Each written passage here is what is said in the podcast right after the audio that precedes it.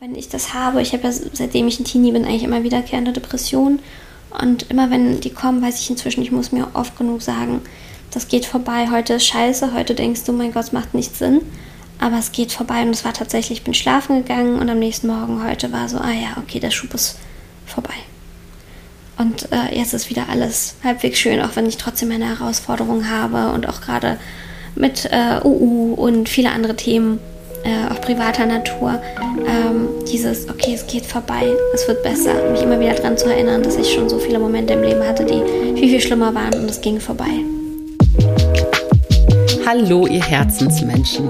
Herzlich willkommen zu Ein gutes Gespräch, dem Podcast von Ein guter Plan. Ich bin Birte Filmer und spreche heute sehr persönlich mit The One and Only Milena Glimbowski über die Hitze und die vorläufige Insolvenz von Original Unverpackt. Viel Spaß beim Zuhören, nehmt euch was mit.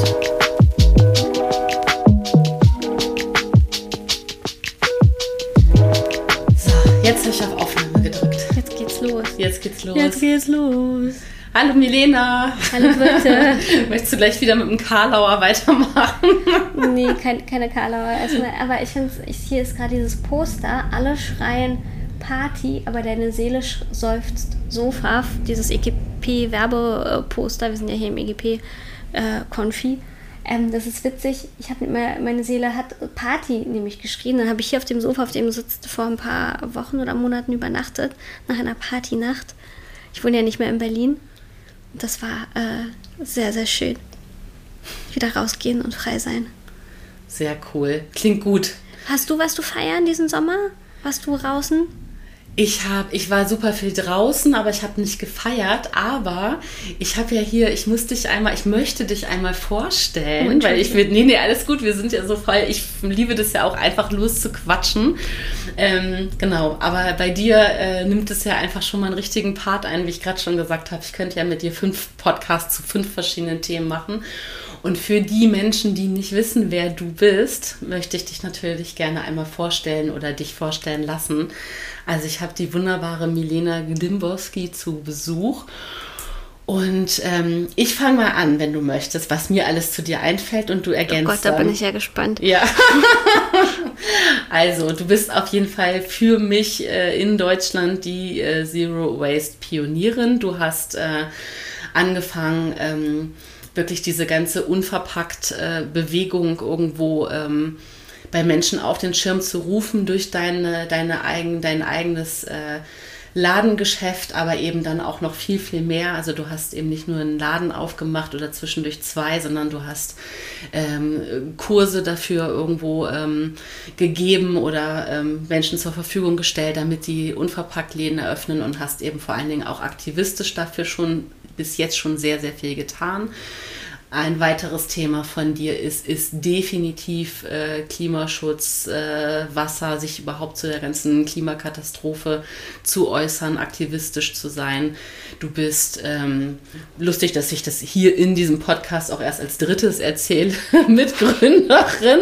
Zusammen mit Jan Lehnertz hast du ein guter Plan überhaupt erfunden, was einfach toll ist. Also du bist hier äh, Mutter, Mutter dieses Produkts oder wie auch immer.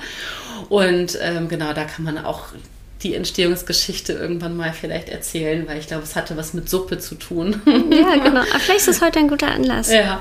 Und ähm, Genau, das fällt mir alles ein. Ansonsten bist du natürlich sowieso auch, äh, ähm, also hauptsächlich wirklich auch Aktivistin für so viele Themen. Du bist äh, Feministin, du bist Buchautorin, du hast sehr viele Bücher geschrieben, du hast ein Zwei. Ne, du schreibst gerade das dritte. Genau. Sind es nur, sind es nur in Anführungszeichen nur zwei. zwei? Du hast mit Susanne ein äh, genau. Buch geschrieben, du hast selber ein Buch geschrieben.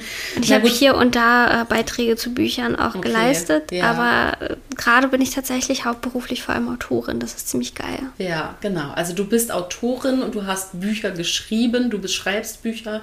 Ähm, Du hast auch schon äh, auf Bühnen gestanden und Keynotes gehalten zu Themen. Also du bist wirklich, ich kann, kann du bist Mutter, äh, thematisierst auch das Muttersein, mhm. thematisierst eben auch, wie geht Aktivismus und Familie und äh, Feminismus und Klimaangst äh, äh in, in allem zusammen. Äh, bekennst dich öffentlich und, und, thematisierst öffentlich ADHS und also ja. Genau. Und deswegen, wir sind ja auch Freundinnen und wenn wir uns treffen, werden all diese Themen angeschnitten, weil du auch so viel zu erzählen hast und wir uns so viel austauschen können. Das ist echt, echt toll und schön. Deswegen echt die große Frage, worüber reden wir denn eigentlich heute? Genau, das haben wir ja gerade schon, bevor das Mikro an war, haben wir gesagt, wir wollen einfach, also eigentlich plaudern wir. Ne? Mhm. Ne? Das ist eigentlich der Plan. Der, Plan, gut, der gute Plan ist, wir plaudern. Wir erzählen uns gegenseitig, wie es uns geht, weil ich glaube, da kommen automatisch so viele Themen auf. Und genau, ich spiele dir vielleicht ein paar Bälle zu mit Fragen, die ich habe. Mhm. Und ähm, du darfst selber deine Themen so platzieren, wie sie dir entweder spontan in den Sinn kommen oder oder eben auch schon auf der Seele liegen. Ich fand es eigentlich, als wir reinkamen, das erste, was wir gesagt haben, war so, es ist so fucking heiß. Und da war die Idee, dass wir ein, äh, von Carina, äh, unserer Kollegin, die Idee, dass wir ein OnlyFans äh, Podcast, Video-Channel machen, wo wir äh, hier frei um frei erzählen, aber das war mehr ein. genau, also wir wollen einen Nackt-Podcast machen und wollen dabei aber sehr wütend sein, weil wir ja wütend sind, dass es so heiß ist, weil wir genau. keinen Bock haben auf Klimakatastrophen, scheiß Dreck. Und ja, dann dürfen genau. wir auch fluchen. Genau. Ähm, ja. Deswegen, wie geht's dir denn? Also, wie ich schon dir vorher auch gerade gesagt habe, ich, mir ging es gestern auch echt grenzwertig durch die Hitze. Ähm, ich, hab, ich bin ja sonst auch noch äh, ähm, Fotografin in meinem sonstigen Leben und ich habe vorgestern, als es auch so wahnsinnig heiß war, draußen in einem Park fotografiert bin so da wahnsinnig an meine Grenzen gestoßen. Ne? Also das war einfach total krass, weil ähm, die Motive vorher feststanden und es war einfach klar, es wird einfach Situationen geben, wo wir auch mal eine Stunde in der prallen Sonne sind und okay. das Shooting war geplant. Ähm, und, und es war, hat auch total Spaß gemacht. Also ich war mit ganz tollen Menschen unterwegs und so. Ähm, es hat alles auch gut geklappt, aber ich habe gemerkt, das sind neue Belastungen. Ne? Also alles, was ich in 20 Jahren irgendwie in meinem Job so an grenzwertigen Situationen hatte, wie ähm, zu lange Shootings, zu viel Gepäck, zu viel Stress, zu viel Zeitdruck, was auch immer, da kommt jetzt diese Hitze dazu und das ist neu. Ja. Das klingt, das klingt echt wahnsinnig. Das ist, glaube ich, auch vielen gar nicht bewusst, dass das einen wirtschaftlichen Einfluss auch haben wird. Ähm, also diese Hitze, es war früher nie so lange so heiß und früher hat man vielleicht wegen wegen der Kälte nicht draußen, sagen wir mal, an einer Baustelle bauen können, sondern gesagt, okay, es geht jetzt nicht. So wird es jetzt im Sommer sein, dass wir viel längere Pausen haben werden, wo wir zum Beispiel nicht bauen können oder bestimmte Sachen nicht produzieren können, weil in den Produktionshallen die nicht gut gedämmt sind und im Sommer zu heiß werden. Oder halt auch für dich als Fotografin, ne? Das ist so krass. Und für mich war es ich habe gestern nichts Besonderes gemacht. Ich bin nur zu Fuß rausgegangen mit meinem Sohn zur Bibliothek und einkaufen. Und ich bin zurückgekommen und war fertig mit den Nerven.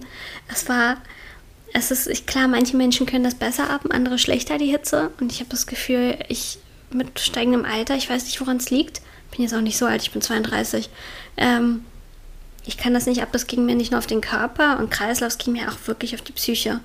Und das immer anzuerkennen, was woher kommt das, wodurch wird das ausgelöst, ne? Und wie geht man damit um? Das sind einfach so ganz neue Herausforderungen, die wir gerade haben. Wie gingst du damit um? Wie bist du so resilient geblieben, hast das Shooting zu Ende gebracht? Also tatsächlich gab es dann ähm, in dem Location-Plan, den wir hatten, wir haben halt, weil dieser Park sehr weitläufig war und wir mehrere Motive hatten, hatten wir vorher eine Route festgelegt. Und als wir an einer Stelle angekommen sind, habe ich wirklich auch eine Entscheidung getroffen und habe gesagt, das skippen wir jetzt. Wir machen dieses Motiv jetzt nicht, weil das sind Steintreppen, die komplett in der Sonne sind. Und es ist jetzt 11.30 Uhr und wir werden jetzt nicht diese ganzen Menschen, die wir hier als Models dabei haben, in die Sonne stellen. Und ich werde das auch nicht tun. Wir machen jetzt eine Pause. Mhm. Und das war schon so mh, mm, auch eine Entscheidung, die die nicht so einfach war, weil ich jetzt nicht unbedingt die komplette Produktionshoheit hatte, sondern ich hatte auch meine ähm, also die, die Kunden dabei für das Unternehmen, äh, die, für die ich das gemacht habe. Ähm, aber auch ein total, also grün bezogenes Unternehmen, mhm. ne? also so auch also mit ganz viel guten Umweltschutzbezügen auch mhm. eh, aber trotzdem hab, war das, hatte das ja einen anderen Zweck. Also der Zweck war ja, dass wir Bilder bekommen und dann zu sagen, nein, das machen wir jetzt nicht und wir machen jetzt eine Pause, war schon auch nochmal so ein Autoritätsding im Sinne von, ich nehme mir das jetzt raus, weil ich das einfach mit meiner eigenen äh, moralischen Verantwortung irgendwie abgleichen mm. muss. Ne? Also vielleicht hätte ich mich sogar am ehesten noch selber dadurch geprügelt, in Anführungszeichen, so, weil ich eben das vielleicht gewohnt bin, auch mal zu sagen, gut, ist jetzt anstrengend, ich mache es trotzdem. Aber ich habe ja auch eine Verantwortung für die Menschen, die da vor der Kamera sind.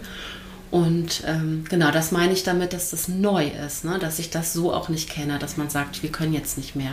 Aber das ist, erfordert ja auch dann Mut, so eine unbequeme Entscheidung zu treffen und dann halt natürlich auch die Konsequenzen zu tragen, dass ein Motiv fehlt oder wie auch immer, aber vielleicht am Ende die Leute und auch vielleicht der Auftraggeber oder die Auftraggeberin glücklicher ist zu wissen, okay, da haben wir echt eine gute Partnerin, die mitdenkt.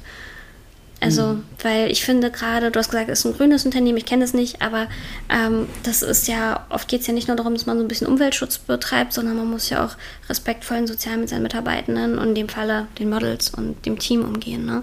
Also, da kommen wir auch wieder vom, von Thema zu Thema, das können wir ewig so weitermachen. Ähm, das war mir auch immer wichtig in der Führung, ist ja bei EGP ja auch so in der Firma, dass es nicht nur, dass wir nicht nur achtsam nach außen sind, sondern ja auch nach innen und so. Ähm, ja, Total. Und das war auch, das wurde auch sofort angenommen. Deswegen, es war auch ein total schöner Tag dann am Ende, ne, wo alle sehr erschöpft waren, aber der genau deswegen funktioniert hat, weil eben weil eben genau solche Grenzensetzungen möglich waren ne? und auch dann damit gut umgegangen wurde. Und, ja, aber ja. witzig, dass du sagst, dass du für dich selber das gar nicht so, dass du dich durchgeprügelt hättest, aber für andere konntest du diese Verantwortung übernehmen. Man ist sich selber manchmal echt eine schlechte Mutter, ähm, weil man denkt, okay, ich muss das jetzt schaffen, aber anderen gegenüber ist man viel freundlicher. Es gibt doch auch, bei, das haben wir auch, glaube ich, immer wieder im Kalender gehabt oder auch als Spruch, dieses sprich mit dir selber wie, wie mit einer guten Freundin. Einer guten Freundin würdest du ja auch nicht sagen, keine Ahnung, wenn ich vorm Spiegel stehe und denke, boah, ey, Milena, dein Bauch hier, so würde ich ja auch einer guten Freundin nicht sagen, aber mir selber sage ich das.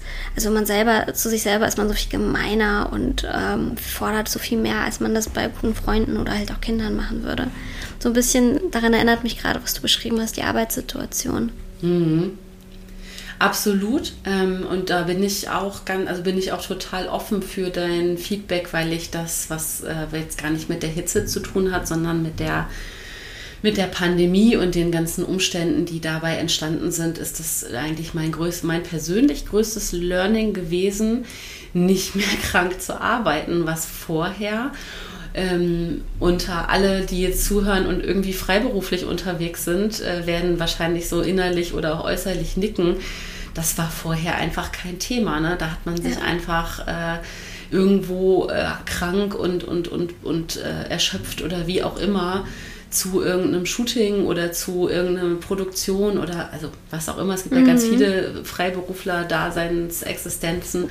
Da hat man nicht einfach abgesagt, wenn man krank ist, sondern dann hat man sich irgendwie eine Ibu reingepfiffen und gesagt, ich pack das jetzt. Ne? So. Aspirin-C-Komplex, dieses Granulat, was irgendwie so ein bisschen ist wie PEP, also wirklich krasse Drogen. Äh, ist und damit, so? Ja, das habe ich in der Uni manchmal gemacht. Ich habe ja so ein krass schlechtes Immunsystem, war wirklich so oft krank. Und das war immer so, wenn ich wirklich einen mündlichen, wichtigen Vortrag hatte, immer das Zeug reingepfiffen. Und genau, ne, ich bin ja auch freiberuflich viel, wenn ich Vorträge halte, zum Beispiel auch Zeug reingepfiffen und dann war halt irgendwie der Kopf und die Nase klar für eine Stunde und danach ging es einem zwei Tage dreckig. Ja. Lass also ich meine jetzt nicht da, Drogen, sondern Aspirin. Ja. ja. Genau, und du hast ja gesagt, du hast jetzt so ein bisschen aufgehört seit der Pandemie damit. Genau, weil ich es da gelernt habe, ne, zu sagen, so, warum denn eigentlich so? Also, weil man dieses, diese Denke von, die ich so hatte, ah ja, dann ist der, der Kunde weg oder dann ist, äh, Ne? Also ich verliere jetzt das Geld, was ich jetzt direkt für diesen Auftrag bekäme oder mhm. der Kunde ist dann komplett weg, die Kundin. Und ähm, ja, wenn das so ist, dann ist das so. Also weil wenn dafür kein Raum ist, dann ist es ja auch keine schöne ähm, Beziehung, also keine mhm. gute Geschäftsbeziehung. Ne? Das ist, ähm, glaube ich, irgendwie. Und dafür ist aber gesellschaftlich jetzt mehr ähm, mehr Raum für dieses Thema da, glaube ich. Also das finde ich, das ist ein, ein, positiver Nebeneffekt, dass das viel akzeptierter ist zu sagen, ich bin krank, ich kann das nicht machen. Und ähm, da war vorher dieses, ähm, diese Awareness dafür, die war einfach nicht so da in der Form. Ich habe das Gefühl, das war im ersten Corona-Jahr stärker. Ich habe das Gefühl, es nimmt wieder ab, weil die aktuellen Corona-Verläufe sind ja ein bisschen schwächer. äh, bei vielen, nicht bei allen. Aber und dadurch ist es mehr so, ach gut, naja, du liegst nicht mehr zwei Wochen flach, sondern nach fünf Tagen dann erwartet man, dass die Leute irgendwann wieder ihre E-Mails checken und so. Ähm, Habe ich so wahrgenommen und finde ich nicht cool. Mhm. Ähm, dass da dass das wieder so ein bisschen schwindet. Wir hatten das ja auch vorher schon, äh, jetzt ob bei Original Unverpackt oder bei ein guter Plan, dass wir gesagt haben, ey, wenn du krank bist, bleib zu Hause, schlepp dich nicht ins Büro und wir dann Leute auch echt nach Hause geschickt haben, wenn die das gemacht haben oder ähm, und wirklich uns zusammengerissen haben und selber nicht krank ins Büro gegangen sind und ich dann auch versucht habe, nicht krank von zu Hause zu arbeiten und solche Sachen. Klar, als Chefin hat man nochmal eine andere Verantwortung manchmal, aber dann wirklich ist es so wichtig, dieses guten Beispiel voran. Erst dann trauen sich die Mitarbeitenden, das auch zu machen. Oder halt auch zu sagen, nee, im Urlaub nehme ich den Laptop nicht mit oder ich äh, reagiere nicht und so. Das ist, äh, also es ist bei manchen vielen Betrieben, glaube ich, so diese Standarderwartung, dass man den Leuten das echt wieder äh, ausprügeln muss, äh, dass sie damit aufhören, äh, sich so selber im Urlaub und im Krankheitsfall ja, zu arbeiten, fertig zu machen. Ja, aber lass doch jetzt einfach eh eine 42-Stunden-Woche einführen. können, wir, können wir uns jetzt bitte über Politik aufregen? ja, können wir auch gerne. Ja, das, ach, das ist, so. ist so surreal. Oh. Weltfremd. War da nicht, hat nicht irgendwer Olaf Scholz auch gefragt, wissen Sie, was ein Stück Butter im Supermarkt kostet? Also es ist so bei manchen Politikern mancher Partei. Ähm, ich kenne viel einige Politiker und auch Abgeordnete von den Grünen und das sind Menschen, die, die trifft man auch im Supermarkt und da weiß ich, die, die sind wirklich so menschlich und irgendwie rational, ähm, ohne jetzt irgendwie Parteiwerbung machen zu wollen. Ich habe echt gute Erfahrungen mit, aber mit Linda, mit seiner komischen Hochzeit da und äh, Merz mit seinem Privatflugzeug, da weiß ich gar nicht, wo ich mich anfange, so aufzuregen. Mhm. Das ist so ein anderes Leben und so ein anderer Planet, auf dem die da wohnen. Ja, ja, das ist ganz spannend, weil ich ähm, heute wirklich super wütend war über was, was ich gestern gelesen habe, nämlich dass ähm, nicht nur das 9-Euro-Ticket nicht weitergeführt wird, sondern dass eben schon angekündigt wurde, dass die Preise für öffentliche Verkehrsmittel steigen. Krass. Und dann ist es natürlich leicht, also ich habe mich wahnsinnig natürlich über diese äh, Gratis-Mentalität-Spruch äh, aufgeregt, aber schlussendlich muss man natürlich gucken, okay, wer steht da auch wirklich mit in der Verantwortung? Und das ist ja nicht nur eine Partei oder nicht nur eine Person, die sich da irgendwie an den Zaun stellt und irgendwie mit Dreck wirft, sondern das ist ja wirklich ein ganzes System, was mich so also das ist tatsächlich was, was ich gerne mitbringen wollte, weil ich weiß, dass du so ein hochpolitischer Mensch bist und ich da aber die Grenzen meiner ähm, ja, so an so Verzweiflungsgrenzen gestoßen bin, als ich das gelesen habe und dachte, es kann nicht wahr sein. Jetzt hatten wir gerade so eine gute Idee mit diesem 9-Euro-Ticket und es ist so gut angenommen worden und jetzt sollen ernsthaft die Preise erhöht werden für öffentliche Verkehrsmittel und gleichzeitig haben wir irgendwie einen Tankrabatt und ein, der, der, die Mehrwertsteuer für Gas soll gesenkt werden. So, wem nützt denn das? Ne? Und ähm, das ist eine Frage, die ich dir gerne stellen wollte, Milena, weil ich ja weiß, du bist so, also du, du, du bist hochpolitisch, du guckst genau hin, du benennst auch genau das, was dich stört und was wirklich systematisch falsch läuft. Wie gehst du damit um eigentlich, dass du ein Privatleben hast, dass du ein Mensch bist mit Bedürfnissen, mit Wünschen, Emotionen und sagst, okay, ich habe jetzt einfach trotzdem einen schönen Tag oder ich habe einen schönen Tag mit meiner okay. Familie oder mit meinen Freunden. Also wo ist der Schalter oder wie ist der Prozess da bei dir an, in solchen Momenten? Ähm, also zum konkret zu diesem Ticket. Ähm, ja. was ich auch ganz, ganz toll fand, das 9-Euro-Ticket, mit dem bin ich heute auch hier aus Eberswalde nach Neukölln gekommen. Ich glaube, was ich gelernt habe über die Jahre, dass ähm, das braucht Zeit. Also sie suchen zum Beispiel auch schon nach Lösungen, welche anderen Tickets kann es geben und ich bin ja eh für kostenlosen ÖPNV für alle. Ja, dauert, ich auch. ja, dauert vielleicht ein bisschen, aber ähm, äh, da gab es auch das schöne Beispiel, dass irgendwie in Spanien äh, beschlossen wurde, dass äh, eine Übergewinnsteuer ähm, äh, veranschlagt wurde und dafür äh, finanziert man den ÖPNV und er wird für alle kostenlos. Bam. Ähm, aber das braucht Zeit und ich kann mir vorstellen, dass vielleicht in ein paar Monaten eine neue Lösung kommt und die Betriebe vielleicht jetzt noch richtig durchpowern und ihre. Also ich ich sehe, ich versuche mich so ein bisschen auf das Positive dann zu fokussieren. Es gibt ähm, ein ganz, ganz tolles Buch, dessen Name mir gerade nicht einfällt, aber wir es in die Show Notes packen. Ähm, es ist rosa und es geht um konstruktiven Journalismus. äh, und die Autorin heißt mit Vornamen Ronja. Vielleicht weiß der ein oder die andere Hörerin, welches Buch gemeint ist. Das habe ich Anfang des Jahres gelesen, es hat bei mir echt einen Schalter umgelegt. Ähm, denn sie sagt, wir durch die Nachrichten, die halt oft negativ sind, weil das ist das, was geklickt wird und worüber sich Leute aufregen und sie weiterleiten, ähm, sind diese Nachrichten vor allem im Fokus. Und es gibt aber natürlich auch viele positive Nachrichten und Entwicklungen. Und unser Gehirn speichert diese nicht so leicht und äh, regt sich dann nicht so eher drauf positiv auf, sondern eher übers Negative. Und sie sagt, wir brauchen mehr konstruktiven Journalismus, der sich darauf fokussiert, auf die guten Sachen, die passieren. Und ähm, zu, um deine Frage zu beantworten, ich glaube wirklich, wie schafft man es dann durch den Tag zu kommen, ohne sich in dieser Wut zu verlieren, ist äh, wütend sein, das rauslassen, ähm, aber dann auch wieder fokussieren auf das, was funktioniert und was besser geworden ist und welche Möglichkeiten es gibt. Das sagt sich so leicht, aber wenn wir das wenn wir aktiv danach suchen, nach den Magazinen, nach den Nachrichten, nach dem Austausch mit Freunden und bewusst, ohne jetzt irgendwie Toxic Positivity hier einfließen zu lassen, versuchen das ein bisschen ähm, uns nicht da rein zu steigern, was echt schwer ist, ähm, kann das leichter werden. Also mir, ich äh, schreibe ja gerade ein Buch über Klimaanpassung. Das heißt, ich beschäftige mich gerade damit täglich, wie die Welt aussehen wird, wie sie heute aussieht, wie sie in 50 Jahren aussieht und in 80 Jahren. Sieht nicht gut aus, kann ich dir sagen. und eine Freundin fragte mich letztens, wie hältst du das aus, äh, darüber dich täglich damit zu beschäftigen und darüber zu schreiben? Äh, und ich meinte, naja, ähm, ich mache das nur zu bestimmten Uhrzeiten, danach lasse ich das Thema auch weg und fokussiere mich auf den Alltag, auf die schönen Sachen, auf meinen Sohn, so, mache mir schöne Momente, ich gärtnere, ich freue mich über die Ernte und ich nehme Antidepressiva. War so meine Antwort. Aber ähm, es stimmt tatsächlich, diese anderen Sachen. Ähm, es, es, es, erfordert mentale Übung, aber es geht nicht anders. Man wird ja verrückt, wenn man sich nur auf das Negative und ähm, die ganze Zeit ähm, fokussiert und darauf reinsteigert. Man muss sehen, was schlecht ist, man muss es kritisieren, man muss drüber schreiben, aber man muss dann auch immer wieder die Lösung präsentieren. Okay, und wie kommen wir jetzt hier wieder raus?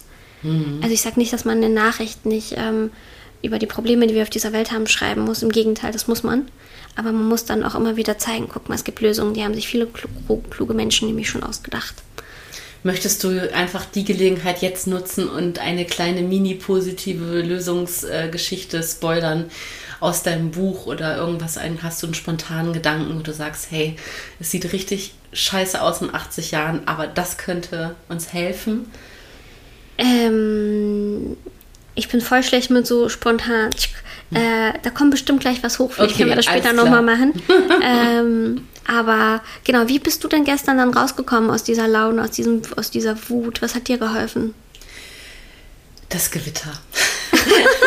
Wirklich, aber das, also, und, und, und aber dass ich es auch wahrnehmen konnte. Also, ne, weil du ja gerade sagst, das bedeutet ja auch mentale Übung, ähm, sich dann auf das zu fokussieren, wieder, was irgendwie gerade gut ist. Und es war wirklich so, dass ich ähm, ähm, in dem Zimmer, in dem ich schlafe, gibt es eine Balkontür und die war komplett offen und also ich hatte einen Vorhang zu, aber die Tür war offen, das heißt, es war Luftzug, es war super stickig, super heiß und irgendwann kam das Gewitter und das hat, das hat mir auch ähm, meine Laune und alles total mit erlöst. Also das war wirklich, mhm. war einfach so synchron zu der, zum Wetter draußen, zu der Luftsituation und das war einfach genau zum richtigen Moment und ich war so dankbar auch dafür, ne, weil das so schon zu einer guten Einschlafzeit kam. Also das kam dann wirklich irgendwann zwischen 22 und 23 Uhr und ich habe, weil ich vorher hatte ich richtig Sorge und dachte, oh, wenn das Gewitter jetzt erst heute Nacht kommt und oder um drei, vier und ich kann nicht schlafen. Und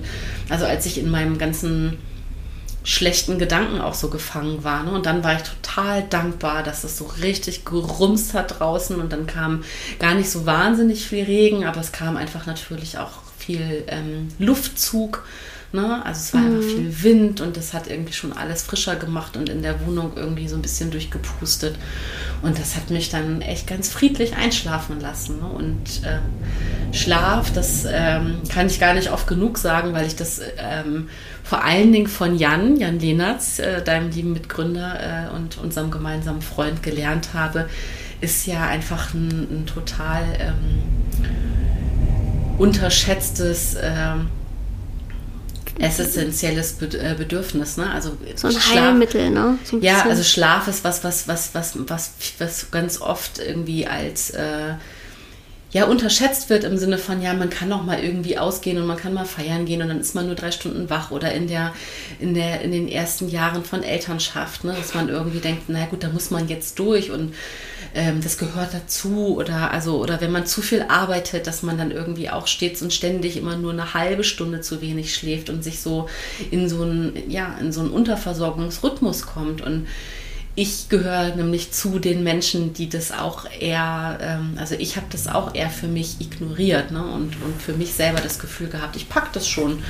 Und seitdem ich mehr darauf achte, wirklich genug zu schlafen und ausreichend und mir sogar mal eine halbe Stunde Schlaf mehr zu gönnen, wenn es möglich ist, ja, also auch einfach mal so ein Ruhepolster dadurch anzulegen, ähm, bin ich auch tagsüber ähm, ja, viel resilienter mit allem, was da kommt. Also das heißt, es ist ein, geht total damit einher mit Hitze und mhm. ja. Leute schlafen mehr. Ne? Mhm. Aber es gibt ja, äh, also es gibt ja einen Grund, warum zum Beispiel in, in Spanien oder in anderen Ländern mittags einfach viele Läden Mittagsruhe haben und dann vielleicht auch echt ein Nickerchen gemacht wird. Es hilft, diese Hitze einfach zu ertragen und neue Kraft zu schöpfen. Ich bin letztens, äh, habe auf meinen Sohn aufgepasst und einfach eingepennt mittags weil er nicht hat weitergespielt. Aber ähm, die, weil die Hitze mich so umgehauen hat. Ich habe mal nach dem Abi einen Monat in Spanien gewohnt, im Sommer, im August.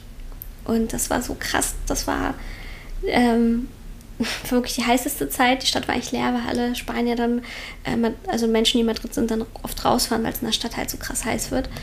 Und, ähm, und diese Mittagsruhepause war einfach krass. Niemand auf der Straße und einfach alle zurückgezogen und die Stadt kommt zur Ruhe. Es war total spannend zu beobachten. Also ich glaube, wir können jetzt viel lernen von anderen Ländern und von anderen ähm, Kulturen, ähm, wie sie damit umgehen und nicht zu denken, wir hätten die Lösung. So. Ich habe äh, eine ukrainische Freundin gefragt, weil sie meinte, ähm, in, ähm, in Kiew sei das eh viel heißer immer. Und, sie, und ich meinte, krass, wie haltet ihr das aus im Sommer? Sie meinte, ach, wir haben Alarm, äh, wir haben Klimaanlagen. also irgendwas ganz Banales, aber es ist total unüblich hier in Deutschland irgendwie eine Klimaanlage zu Hause zu haben. Ist über Öko-Umweltbilanz müssen wir auch noch mal, ist ein getrenntes Thema, mhm. aber ist trotzdem halt einfach unüblich und für bestimmte Orte wie Kindergärten und Altersheime wäre das aber echt angebracht zum Beispiel. Sorry, total vom Thema abgekommen. Äh, worüber haben wir geredet? Ähm, über alles. Vor. Alles gut. Ähm, über Schlaf haben wir geredet, wie wichtig das ist. Hast du erzählt, wie das ja. dir hilft. Genau, und du hast mich aber auch gefragt, wie ich aus dieser schlechten Laune und aus der Wut rausgekommen mhm. sind, weil wir vorher über das 9-Euro-Ticket, also genau. wir sind schon einmal Mir im Kreis. auch nicht so gut. Ich hatte, habe ich dir vorhin erzählt, einen kleinen depressiven Schub, ähm, den einfach diese Hitze und diese Machtlosigkeit ausgelöst hat. Ausgelöst hat weil es bei uns zu Hause einfach sich so krass erhitzt hat. Ähm, und auch draußen. Und ich habe, wenn ich das habe, ich habe ja seitdem ich ein Teenie bin, eigentlich immer wiederkehrende Depressionen. Und immer wenn die kommen, weiß ich inzwischen, ich muss mir oft genug sagen, das geht vorbei, heute ist scheiße, heute denkst du, mein Gott, es macht nicht Sinn. Aber es geht vorbei und es war tatsächlich, ich bin schlafen gegangen und am nächsten Morgen heute war so, ah ja, okay, der Schub ist vorbei. Und äh, jetzt ist wieder alles halbwegs schön, auch wenn ich trotzdem meine Herausforderungen habe und auch gerade mit äh, UU und viele andere Themen, äh, auch privater Natur, ähm, dieses, okay, es geht vorbei, es wird besser, mich immer wieder daran zu erinnern, dass ich schon so viele Momente im Leben hatte, die viel, viel schlimmer waren und es ging vorbei. Mhm. Nur zum persönliche Erfahrung und wie geht man damit um. Mhm. Sowas bei mir. Genau. Schön, dass du das auch erzählst und schön, dass du jetzt auch nochmal UU erwähnst, weil ähm, ich habe schon auch Lust, mit dir darüber zu reden. Du bist ja, ähm, hast ja auch gesagt, du hast das, dich heute schon thematisch damit beschäftigt, dass UU, also original unverpackt, ähm, im Moment in der Insolvenz ist mhm. ne? und ähm, du dich damit eben auch natürlich völlig beruflicher Natur auseinandersetzen musst, auch als Geschäftsführerin. Äh, Korrigiere mich, wenn ich irgendwas falsch äh, äh, äh, bezeichne oder so. In der vorläufigen und, Insolvenz sind wir, aber es ist im Prinzip läuft es auf die also auf die Insolvenz hinaus. Okay. Ähm, und dass du auch gerade schon von dir aus selber angeboten hast, dass wir darüber sprechen können, weil du gesagt hast, es ist vielleicht eben auch ein Thema, was viele ähm, HörerInnen auch interessiert, auch weil es eben nicht jetzt ein Einzelfall ist, sondern weil es auch gerade anderen Unternehmen äh, so geht und, und weil es eben auch was mit Krisenmanagement zu tun hat. Ähm, du bist nämlich mit trotzdem sehr ruhiger, entspannter Stimmung hier angekommen, obwohl du dich genau mit diesem Thema heute schon auseinandersetzen musstest oder dich auseinandergesetzt hast und ich dich so in Empfang genommen habe und dachte, toll, krass, Milena, dass du das so ruhig und entspannt erzählen kannst. Ne? Also da ähm, ja. zoll ich dir einfach jetzt sowieso schon mal den größten Respekt und finde Ach, das total schön oder würde das total schön finden, wenn du vielleicht kurz erzählst, was gerade die, also ungefähr erzählst, was die Situation ist, dass man als Zuhörerin einmal kurz versteht, in welcher Situation du dich befindest und du erzählst, wie du damit umgehst. Ja, ich glaube, selbst äh, ähm, wenn wir es uns jetzt als Freundin getroffen hätten, hier ohne die Mikros, ja. so hätte ich dir tatsächlich wahrscheinlich auch davon erzählt und so mache ich das jetzt auch. Ja, gerne. Ähm, also es war so, dass äh, wir haben äh, in den letzten Jahren drei Krisen, die dazu geführt haben, dass ich Ende Juni vorläufige Insolvenz einreichen musste.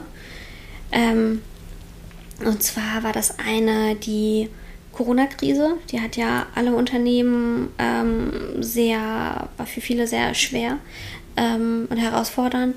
Das zweite war die, ähm, der, die Ukraine-Invasion im März, die auch nochmal unglaublich ähm, die Inflation ähm, vorangetrieben hat, aber auch ähm, einfach bei uns allen so diese, diesen Krisenmodus gemacht hat, ne? als das im März losging. Ich weiß nicht, ob du dich erinnerst, man war so, krass, jetzt noch ein Krieg, Wahnsinn, was, was ist denn jetzt wirklich mit dieser Welt los?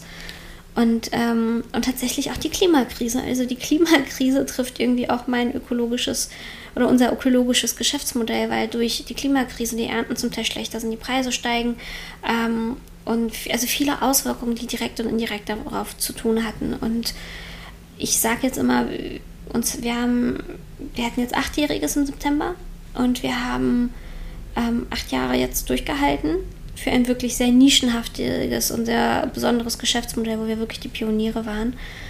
Und es hat drei Krisen gebraucht, dass wir hierher gekommen sind, zu diesem Punkt, wo ich halt Insolvenz anmelden musste. Deswegen, ich bin eigentlich echt, echt stolz, was wir geschafft haben in den Jahren. Wir haben so viele Menschen erreicht auf der ganzen Welt, also wirklich von Neuseeland und Südamerika und Japan und weiß ich nicht wo ähm, die irgendwie sich dem Thema dadurch angenähert haben, unverpackt einkaufen, ähm, Plastik- und Einwegmüll reduzieren auf verschiedensten Kanälen. Wir haben von KonsumentInnen bis Händler und die Wirtschaft erreicht, auch viele Politikerinnen. Also wenn ich mit Menschen spreche, sagen fast alle immer so, ey, aber guck zurück, was ihr geschafft habt. Und ich sage, ja, genau. Selbst wenn wir jetzt ähm, der Laden gerade echt struggelt und der Laden hat noch auf, also wir haben noch nicht geschlossen, sondern wir sind jetzt gerade in den finalen Zügen. Es wird vermutlich eine Käuferin oder einen Käufer geben. Ähm, dann geht es dann halt auch weiter. Wenn das nicht passiert, dann müssten wir die Türen schließen im September.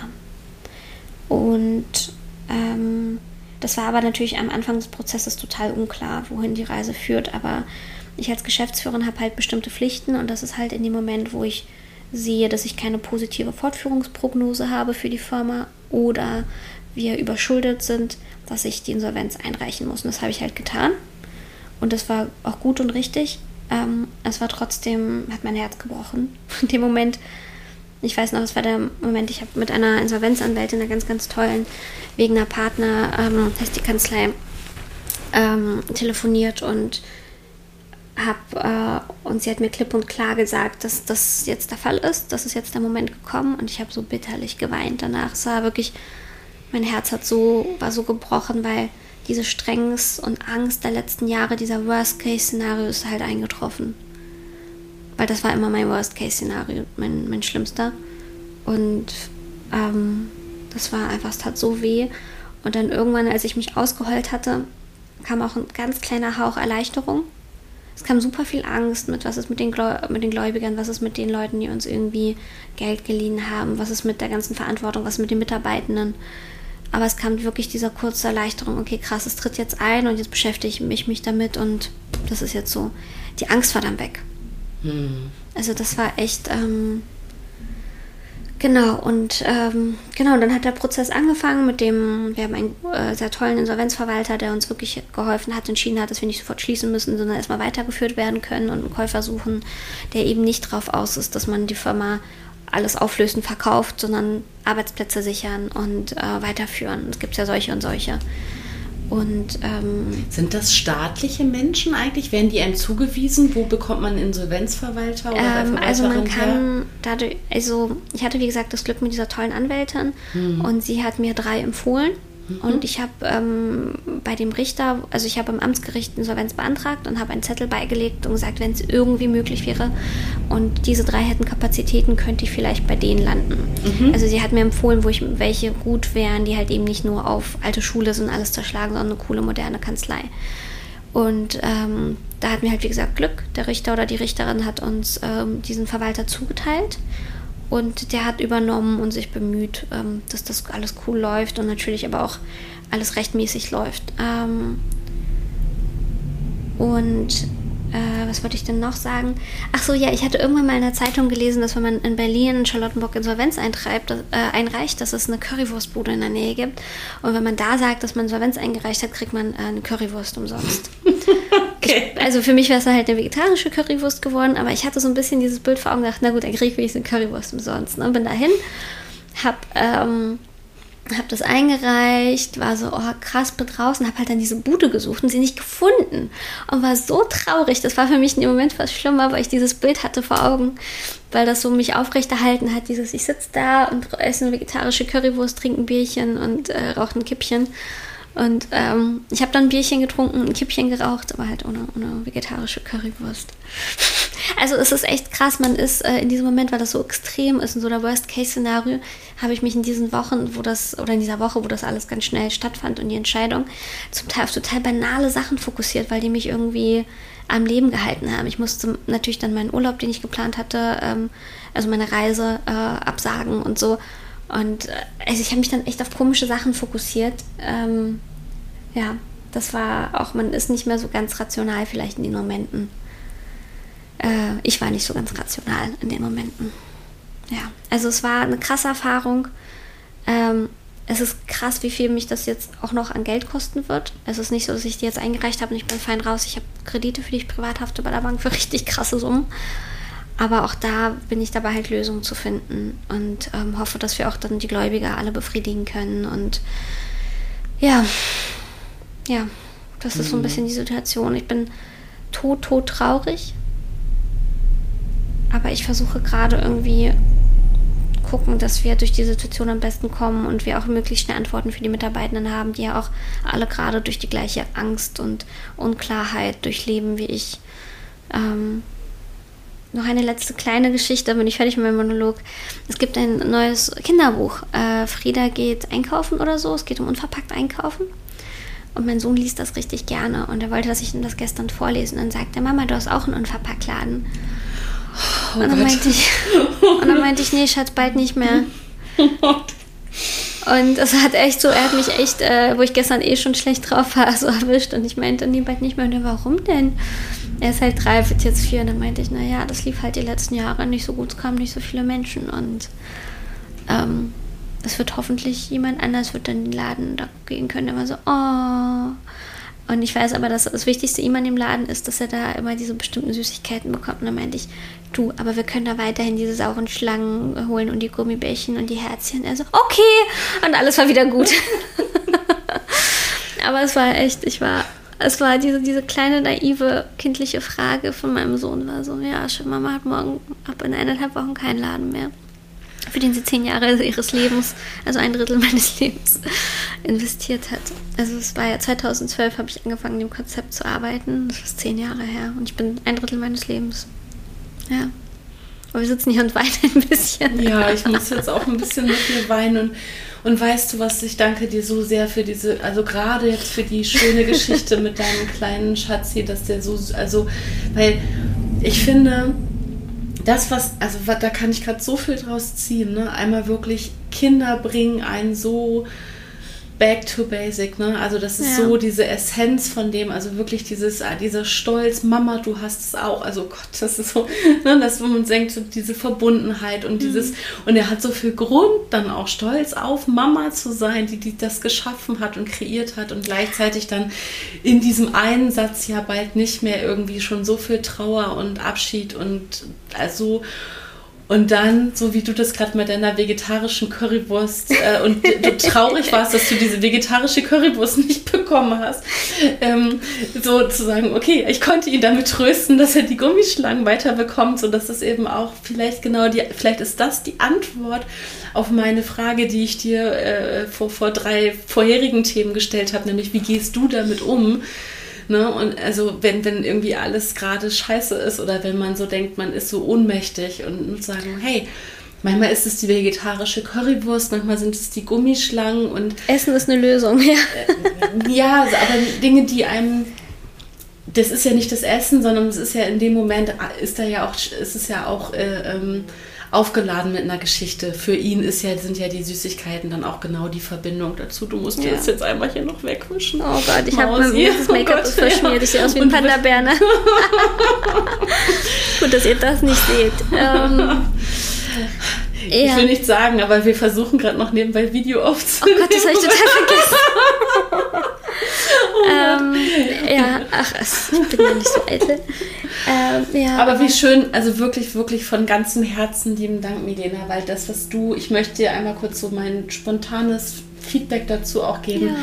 weil ich finde, in der Reihenfolge, wie du es erzählt hast, ne, weil du hast wirklich die Geschichte eingeleitet damit mit dem, was auch bleibt, ne? also Genau. was du an Samenkörnern irgendwie gestreut hast auf der ganzen Welt, wie du das gerade erzählt hast. Und ich persönlich, ganz, ganz ich als Birte-Mensch, kann das nur zurückgeben, dass du das auch für mich bist, die genau diese Inspiration. Also ich habe dich, glaube ich, auch sogar schon 2012 kennengelernt, weil ich da in diesem Social Lab, in dem du gegründet hast, damals ein bisschen rumgedüst bin und da Ah, Fotos ja. gemacht habe. Und ich glaube, da sind wir uns schon mal so nicht so richtig persönlich, aber irgendwie auf jeden Fall mal physisch begegnet, so Mhm. und ich wusste, ah ja, das ist hier, ne, da gab es ja auch immer diese ganzen Boxen in der Küche, Genau, wem gehört genau. was und da stand dann original unverpackt schon auf einer Box und da hast du Jan kennengelernt, das Genau. weiß ich, weil der hat mir damals schon erzählt, was ihr da macht und also weißt du so, das ist irgendwie auch, also ich erinnere mich an diese Zeit. Ja, ohne OO hätte es ja auch EGP nicht gegeben. Das hätte ich ja Jan nie kennengelernt. Und Ja. wer weiß so. Ja. Also es fing alles damit an und das ist so dieser, dieser Sack, nee, nicht der Sackreis, der umgeworfen wird, äh, sondern es ist der, so, ich bin so schlecht mit diesen, äh, mit diesen Sprüchen, äh, der Schmetterling, der einen Sturm auslöst. Ne? Das ist es. Das war so ein bisschen der Schmetterling, der eine Schnappsidee, die den Sturm, den Sturm ausgelöst hat. Absolut. Und du hast ja nicht ohne Grund auch äh, äh, Preise dafür bekommen als äh, Unternehmerin des Jahres und was auch Forbes immer. und alles, ja. Ne? Und, und äh, auch wenn das jetzt nur ein Stück Papier ist, äh, ähm, auf dem das steht. Manchmal aber- habe ich richtig, ich habe so Pokale, ich habe so eine kleine Wand zu Hause. Zwischen, wir haben unser Büro ja schon aufgelöst und äh, ich habe die mit nach Hause genommen, habe da so kleine. Ne, neben der Ehrenurkunde von Bundesjugendspielen. Ja, ich habe als Kind Jungchen nichts bekommen, nichts gewonnen. Ich war so grandios schlecht in allem, immer so unter, unterdurchschnittlich. Ich war ja auch echt wahrscheinlich die zweit-, drittschlechteste Abi bei mir im Jahrgang. Ne? Also, aber äh, ich habe krass viele tatsächlich so Unternehmerurkunden und so. Ja, genau. Und zu Recht. Und also, was ich nämlich gerade sagen wollte, ist, ist, ich weiß, wie mein Haushalt aussieht und ich weiß, wie der vor 10, 15 Jahren aussah. Und ich weiß, worauf meine Kinder achten, wenn sie jetzt selbstständig schon einkaufen. Und ich weiß, dass die sagen, was soll denn das hier, weil sie irgendwo äh, in der Verwandtschaft zu Besuch sind. Und dann gibt es dann irgendwie eine Capri-Sonne und dann sagen die, das ist doch albern hier, so eine Verpackung und überhaupt. Und also so, wo ich Es denke, ist ja nicht mein Verdienst alleine, ne? Es waren ja super viele Macht Aktivistinnen. nichts. Für mich ist es aber so. Ich wollte dir jetzt einfach genau Okay, diese, danke. ich wollte jetzt sagen, du bist für mich da meine kleine Ikone, also in klein, gar nicht klein, sondern groß, Entschuldigung. 1,50 Meter Kannst, du- groß. kannst du jetzt lesen, wie du willst, wie ich das Ja. ausgedrückt habe. Aber du bist für mich äh, äh, in Person meine persönliche Inspirationsquelle zu unverpackt und überhaupt zu es geht ja nicht nur um unverpackt, sondern es geht ja immer auch darum, mit sich selber abzugleichen, wo kann ich Verantwortung übernehmen. Ne? Also ähm, da gibt es ja noch viele, viele, viele andere Aspekte, die man irgendwie als Mensch, wo man als Mensch für sich selber Entscheidungen treffen kann und, und Wahlmöglichkeiten hat.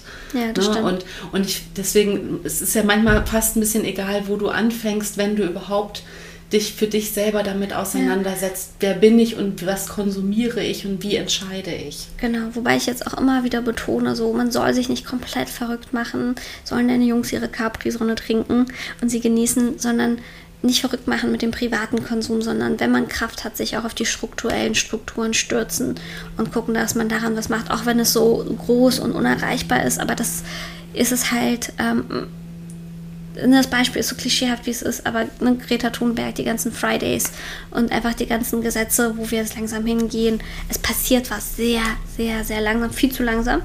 Aber dieses Strukturelle ist das wirklich, wirklich, wirklich Wichtige und parallel zu dem Konsum.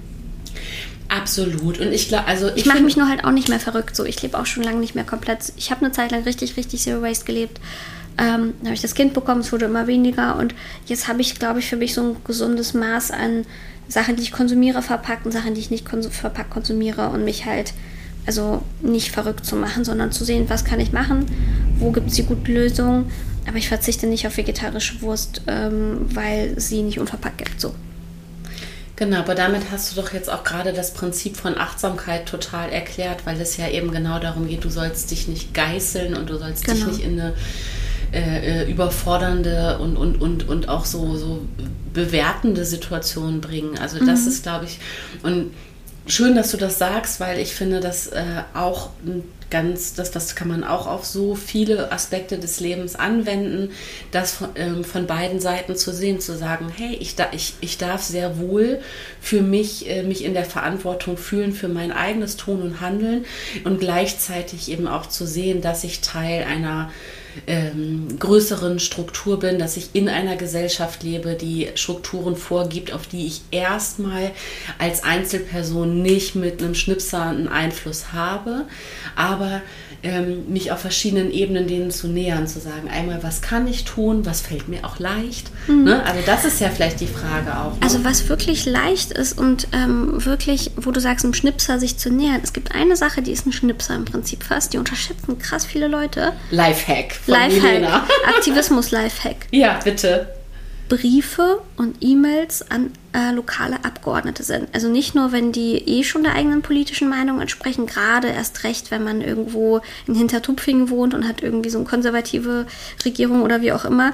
Gerade dann erst recht den schreiben. Kann, man denkt, das müssen die doch auf dem Zettel haben, das Thema 9-Euro-Ticket zum Beispiel. Ne? Ja. Oder ähm, das müssen die doch in den Medien lesen, dass die Leute keinen Bock drauf haben, sich das denken das Gespräch suchen, suchen zu Bürgersprechstunden gehen oder halt diesen Brief schreiben. Das ist so krass, was das für eine Wirkung hat. Das höre ich immer wieder von Aktivistinnen oder auch wenn ich im Gespräch mit Politikerinnen bin, die sagen ganz, ganz oft, ja, wir wollen ja, aber wir müssen wissen, dass die Bevölkerung dahinter steht. Und so zeigt man das. Also es gibt Sachen, die kann man mit dem Schnipsen machen. So als kleiner, kleiner. Finde ich, finde ich super. Ding. Finde ich super. Ich persönlich finde, für, wär- für mich wäre das eine Riesenhürde. Kann, ne? Also ich schreibe total ungern. Ich fühle mich total unwohl mit schriftlichem Ausformulieren. Und für mich klingt das persönlich überhaupt nicht niedrigschwellig, jetzt Bürgersprechstunden krass. und so aufzusuchen. Aber deswegen finde ich es gerade toll, dass du das erzählst, weil es eben, weil du bist nicht die Erste, die mir das erzählt. Ähm, und zwar will ich dir sagen, wer mir gerade einfällt, und das ist eine, eine, eine ganz liebe Bekannte von mir, die aber, ich glaube, äh, man wird ja offiziell so geführt, äh, äh, auf Registerlisten eine Lobbyistin ist. Ja? Also sie ist wirklich Vertreterin von einem Industrieunternehmen und ähm, hat dadurch Zugang zum Bundestag, ne? um, um eben das, äh, ja, um Interessen äh, ihres Unternehmens zu vertreten.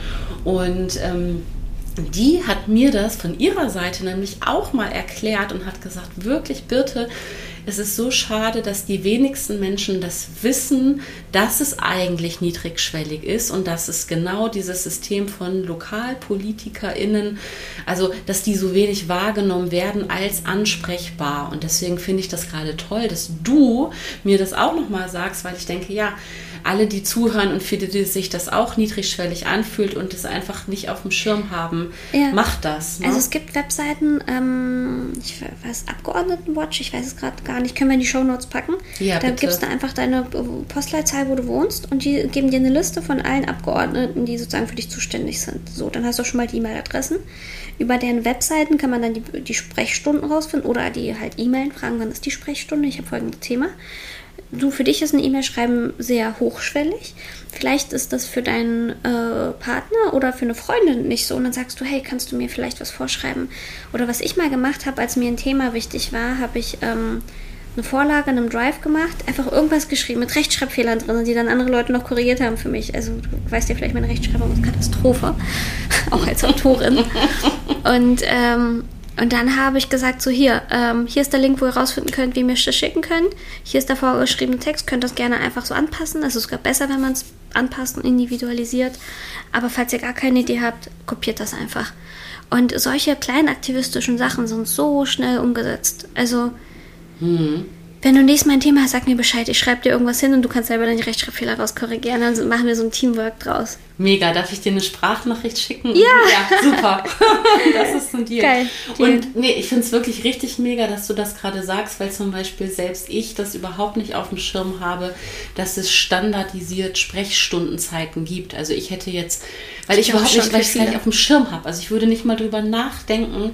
Ähm, ich würde dann wahrscheinlich denken, ich muss irgendwo an irgendeine Pressesprecher oder irgendeine Assistenz oder irgendwas irgendwo hinschreiben und um einen Termin bitten oder so. Also das habe ich gar nicht Ja. auf dem Schirm, dass es Also offizielle ich, Sprechzeiten ich glaube, gibt. Ich glaube schon. Ich glaube, die sind relativ selten. Ich glaube eher äh, zu bestimmten Monaten auch mehr als zu anderen. Ich bin da nicht so tief im Ja. Thema drin. Da kann vielleicht dann auch jemand ähm, ähm, besser was zu erzählen. Aber ähm, und ich glaube, ein Termin mit Linda ist jetzt schwieriger als, weiß ich nicht, mit jemandem, der kein Minister oder keine Ministerin ist. Ähm, aber es ist halt nicht unmöglich. Und gerade wenn es darum geht, um Stadt, Land, Kommunebene, ähm, ist es halt echt machbar. Hm. Und ich, Menschen. finde, und ich finde es schön, weil es ähm, für also mein großes Thema, was einmal das Emotionale, aber auch das Aktivistische, nämlich die Ohnmacht. Ne? Was Mhm. macht man, wenn man sich so ohnmächtig fühlt? Ähm, finde ich das gerade auch einen total schönen Lösungsansatz zu sagen, hey, wohin mit der Wut, ne? wenn ich diese Wut jetzt mal irgendwie in was Rationales irgendwie umformulieren kann oder es von dir umformulieren lasse, dann, ähm, dann kann ich das ja vielleicht an Menschen richten, die irgendwo, ähm, ja, auch nicht mit einem Schnips die ganze Welt verändern können, aber schon an einem etwas längeren Hebel sitzen als ich, weil das ihre Aufgabe ist, weil sie gewählte VolksvertreterInnen sind. Genau, ne? und du bist das Volk. Birte, ja, du bist genau, das Volk. Ich bin das Volk. Können wir das festhalten. Toll. Also ich merke das äh, richtig körperlich gerade, dass mich das so Ja, total schön. abliftet, dass ich gerade denke, so ja, Let's do this. ja, ja, genau, gut, guter Input, toll. Genau. Ja, das, das freut mich, ähm, dass dass das so, ja, dann komm. Jetzt gehen wir doch ganz beschwingt raus. Ähm, ich habe Angst, dass wir so überziehen, weil ich weiß, wir reden zwar schnell, aber äh, wir reden auch viel. Ja, also ich kann dich total beruhigen. Ja, wir haben jetzt 51 Minuten und ich habe mal als Richtlinie eine Stunde angepeilt. Ähm, die müssen wir überhaupt nicht ausfüllen. Also wenn Okay, du jetzt zum Beispiel das Gefühl hast, das finde ich spannend, dass du es sagst, weil sonst bin ich immer diejenige, die sagt, ah, ich glaube, jetzt ist perfekt. Mhm. Und wenn das, glaube ich, gerade dein Bauchgefühl war, Ach ähm, nee, gar nicht, ich war nur neugierig. Ja. Aber ähm, wir haben ja noch ein Thema, äh, was wir vorhin so angeschnitten haben. Ähm, wir, ähm, wie vielleicht ist das noch ganz spannend, die Geschichte mit EGP und so. Ich weiß gar nicht mehr, hat Jan das irgendwie erzählt gehabt oder so? Also soll ich dir mal, ich, das ist natürlich jetzt schwierig, weil ich weiß nicht, kenne ich irgendwelche Privatgeschichten, die privat sind, weil sie mir mal von dir oder Jan privat erzählt wurden, oder sind das schon offiziell verkündete Gründungsgeschichten? Aber ich glaube, das, was auf jeden Fall, ähm, Hat Jan erzählt, wie EGP entstanden ist? genau, also, vielleicht möchtest du das erzählen und dann, ähm, Das, Oder du, kannst, du schneidest meine- ja unser Geplänkel wahrscheinlich hier raus, ne? Dieses kurz, wo wir über die Zeit geredet haben und so. Das weiß ich gar nicht. Vielleicht lasse ich das drin. Das ist ja, also wenn Okay. du möchtest, aber ich, ich mag das so, wenn es so total authentisch ist. Ja. Und ja. Ähm, Genau, ich, ach, ich will den Leuten einfach nichts erzählen, was sie schon wissen. So. Mhm. Aber ähm, wie, was war denn deine erste, erste Be Be Begegnung oder Kontakt mit EGP? Weißt du das noch? Also klar, du bist eine sehr, sehr gute Freundin von Jan und du hast wahrscheinlich alles live mitverfolgt, aber weißt du noch? Nee, nämlich, nee, nämlich gar nicht, weil ich in dem, zu dem Zeitpunkt hat Jan, glaube ich, gar nicht in Berlin gewohnt und wir haben uns gar genau. nicht so viel gesehen und es war auch, äh, ihr jetzt habt ja 2015 äh, lief ja das Crowdfunding mhm. und da ähm, war mein zweiter Sohn noch sehr, sehr jung, also da mhm. war ich noch äh, sehr doll in meiner kleinen Familie und Mutterrolle ja. so und habe gar nicht so viel im Außen mitbekommen und dann kam nämlich auf einmal mal ein guter Plan physisch per Post bei mir eingetrudelt oh. mit einer ganz lieben, ähm, mit so einem ganz lieben Post-it von Jan drin, der gesagt hat, hier für äh, ähm, für ein bisschen mehr Achtsamkeit und Termine mit mir eintragen und Treffen, oh, Treffen mit Jan eintragen. Genau, das war wirklich, das stand auf dem Post-it und es war total schön. Also ich habe das vorher, das Crowdfunding mitverfolgt natürlich und so, aber ich war nicht so richtig live dabei. Und was ich weiß, ist, dass es eben entstanden ist, auch aus dem, also das ist, glaube ähm,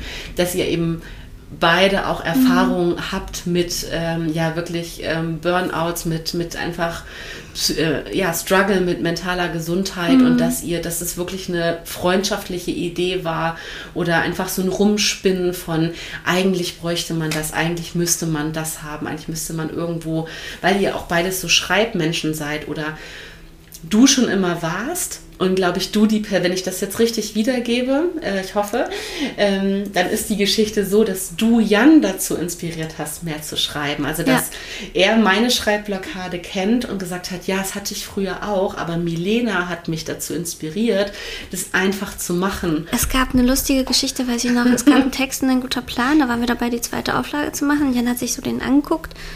Ähm, und also für, die zweite Auflage sozusagen vom nächsten Jahr und meinte, oh, das, ist voll, das hast du voll gut geschrieben, das ist voll die geile Einleitung hier.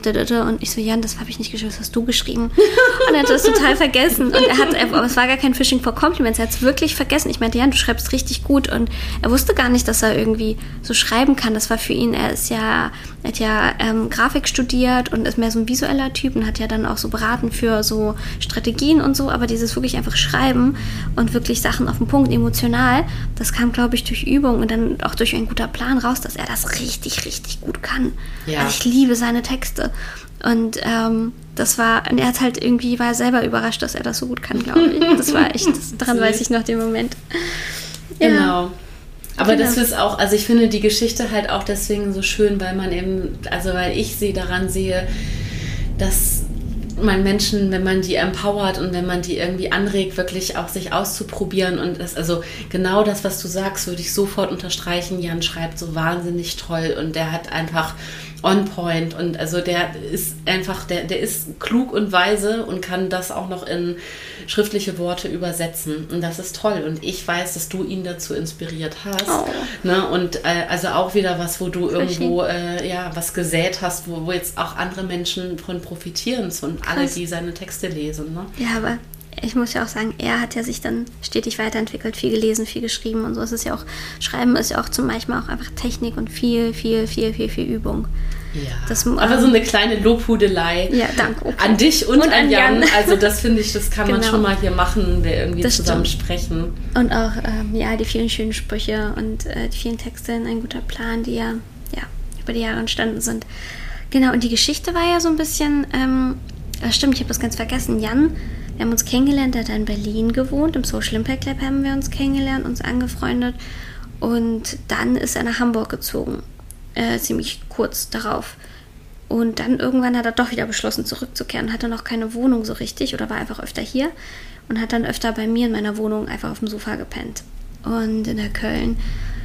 Und das war einer dieser Tage, wo ich einen krassen Burnout, so einen Nervenzusammenbruch hatte, wo ich ihn irgendwann anrief mit, ähm, ich bin im Krankenhaus, aber ist alles nicht so schlimm. Ähm, ich komme später irgendwie nach Hause. Oder ich schicke das, ich habe das als SMS geschickt und er war so, was? Und ist halt hin und hat mich abgeholt mit dem Taxi nach Hause gebracht und hat mir Gemüsesuppe gemacht. Das ist die Suppe, die du erwähnt hast. Mhm. Eine ganz simple Suppe und hat mit mir da gesessen gekocht. Und wir haben geredet und er hat echt mir Klartext gesprochen. Ihm ging es ja auch nicht so gut, er hatte auch seine Herausforderungen. Aber das ist eine Geschichte, die will ich nicht für ihn erzählen. Aber ähm, meine war, dass ich damals im ersten, nach einem halben Jahr nach Öffnung von Original Unverpackt, ich habe wieder angefangen äh, zu studieren und halt Vollzeit weiterzuarbeiten, war Filialleitung und hatte auch daran meine Herausforderung. Ich war halt 25 gerade geworden.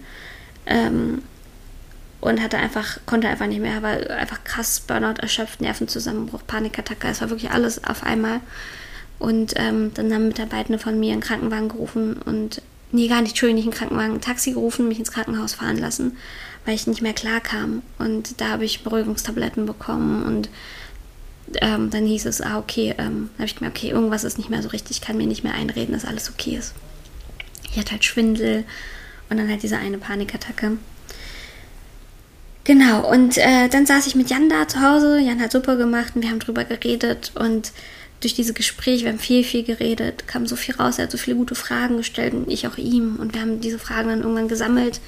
Und dann ist so halt durch die Gespräche Stück für Stück ein guter Plan so ein bisschen entstanden. Und wir haben halt festgestellt, dass es vielen unseren Freunden eigentlich nicht gut geht, die gründen, die sich halt irgendwie selber ausbeuten. Und ja, dann, genau, kam die Idee und dann der Rest ist so ein bisschen Geschichte. Mhm. Aber das war echt. Ähm, ja, Jan hat mir damals auch noch eine Frage gestellt, ähm, die ich heute manchmal Freunden stelle oder sage: mit, ähm, ist es das wert, dass du dich jetzt so an deine Grenzen gehst, dass du vielleicht nie wieder gesund werden könntest? Das ist für mich damals gar nicht in den Sinn gekommen, dass wenn ich mich weiter so ausbeute, dass wenn ich weiter versuche zu studieren, weiter versuche Vollzeit zu arbeiten, mich nicht entscheide, ähm, dass ich nie wieder gesund werden könnte. Das kam mir gar nicht in den Sinn, dass man so auch psychisch an seine Grenzen kommen kann, dass man nie wieder richtig gesund wird. Oder halt für sehr, sehr lange Zeit. Und das frage ich halt diese Frage auch Freunden manchmal. Ist es das wert? Mhm. Also es waren wirklich tolle Fragen und die meisten von euch kennen ja einige der Fragen und neue Techniken sind über die Jahre hinzugekommen in ein guter Plan.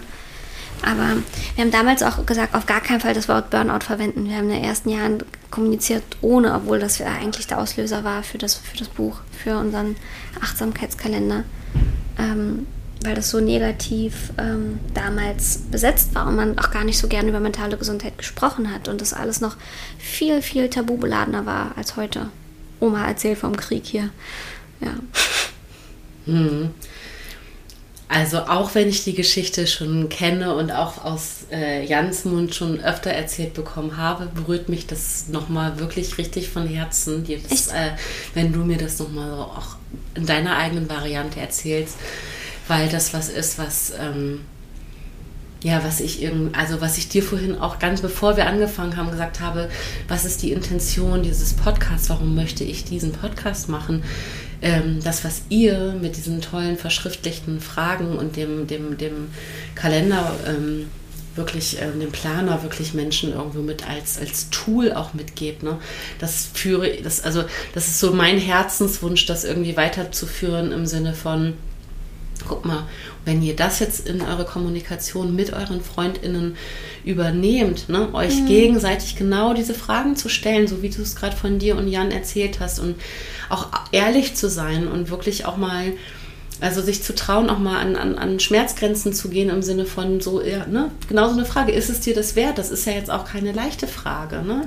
Nee, und, ähm, und da zu sein oder auch mal selber zu erzählen, womit man so struggelt und so, das ist einfach diese, ne, das macht einfach ganz viel Raum so zwischen Menschen auf. Ja. Ne? Und das ist so das Schönste, was es gibt, finde ich, wenn man so einen Raum von Vertrauen und Empathie und von Zuhören schaffen kann. Und wenn man so eine Freundschaft hat, dass man sich dann traut, solche Fragen zu stellen. Also nicht nur sagt, ja, du machst das toll und so wie du willst, sondern auch ein bisschen zu hilft zu reflektieren und vielleicht ein bisschen strenger zu sein. Also liebevoll ehrlich. Das, ist, das kostet einen selber so ein bisschen Kraft, weil sie auch die Freundschaft belasten kann ne? und gefährden kann. Mhm. Aber manchmal kann es halt auch wirklich Zugewinn sein. Ähm, ja. Das mag ich auch in unserer Kommunikation eigentlich ganz gerne. Wir sehen uns selten, aber wenn, dann ist es immer, sind wir schnell tief drinne und halten uns auch so ein bisschen den Spiegel vor. Das stimmt. Das ist total schön. Und jetzt zum Beispiel ist genau dieser Moment, den ich vorhin gespoilert habe, nämlich jetzt habe ich gerade das Gefühl, so jetzt ist das perfekte Ende. ich bin nämlich gerade so ganz emotional ah. weichgespült und so ganz sentimental und denke so, oh, es ist so schön. Wir haben so alles, ähm, wir haben es geschafft, alles einmal irgendwie zu besprechen, ohne dass wir vorher hier ein Gesprächskonzept hatten. Wir haben so viel reingenommen. Boah, wir haben geheult, Alter. Ja. Ach, wir werden gleich gucken, was wir uns. Grund. Ja. Das Liebe. Milena, das wird nicht das letzte Mal sein, dass ich dich äh, ja als äh, meine Gesprächspartnerin anfrage, weil ich weiß, es äh, gibt noch so viel und es wird neue Themen geben und äh, du bist eh immer für Überraschungen gut, deswegen werde ich ganz genau gucken, was bei dir so in deinem Leben passiert und ähm, dann möchte ich dich jetzt schon mal äh, für wann auch immer 2023 einladen. Im Frühjahr, im März kommt mein neues Buch raus bei Ulstein. Ja. Dann sprechen wir ein bisschen nochmal. Sehr gut noch platziert. Ja, voll. Toll. Vielen, vielen, vielen lieben Dank. Ich danke dir Mua. bitte. Oh, toll. Oh, krass, war das schön. Ja, das war schön.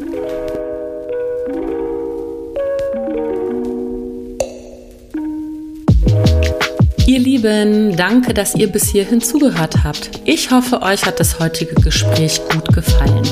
Alle Infos zu meinen GesprächspartnerInnen und weiteren Themen verlinke ich euch in den Show Notes. Eine neue Folge erscheint jeden zweiten Freitag.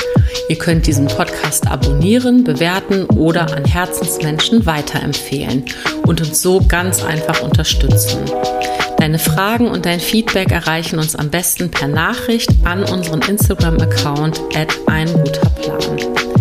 Wenn ihr euch weiterführend für Achtsamkeit und Selbstreflexion interessiert, schaut gerne mal auf einguterplan.de vorbei.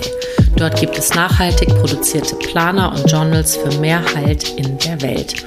Alles Liebe euch, bis zum nächsten Mal, eure Birte.